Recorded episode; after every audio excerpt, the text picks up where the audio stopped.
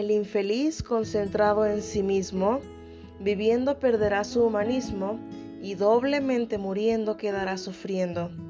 Volverá a la mísera tierra de la que surgiera, sin oír llantos, ni alabanzas, ni cantos. Sir Walter Scott. Bienvenidos a este episodio en Realidad Energética.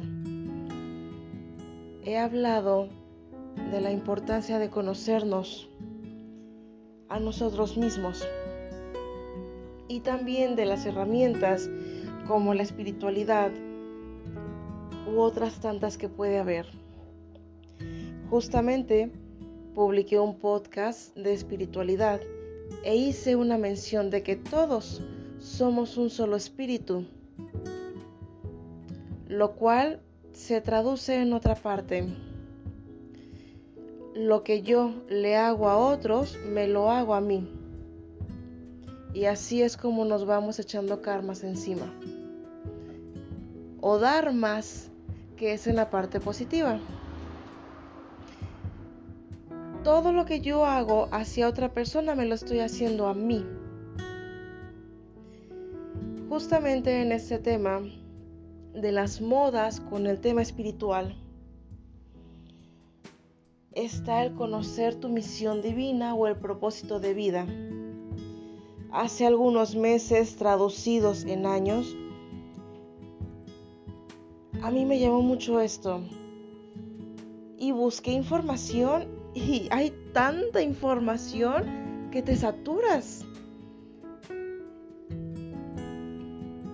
Y caí en cuenta que lo que buscaba era que me dijeran que iba a ser algo grandioso, algo que alimentara mi orgullo, mi ego, mi vanidad. Así como el tema de buscar en vidas pasadas quién fuiste, fuiste un guerrero, fuiste alguien muy importante de la realeza británica o la realeza española o no sé, qué temas por el estilo. Eso es para alimentar el orgullo. La realidad que yo te comparto y tú lo puedes experimentar, a final de cuentas se trata de eso, de que tú te conozcas a ti, es que nos unamos es que nos elevemos. Al momento de crecer yo, crecen los demás. Si yo hago el bien por otros, me lo estoy haciendo a mí. No significa que yo voy y te hago un favor y lo anoto y luego te lo ando queriendo cobrar. No. Realmente es un tema de humanismo. A veces esta parte de humanismo sale cuando caemos en desgracia por terremotos, por incendios, por catástrofes y el humanismo sale.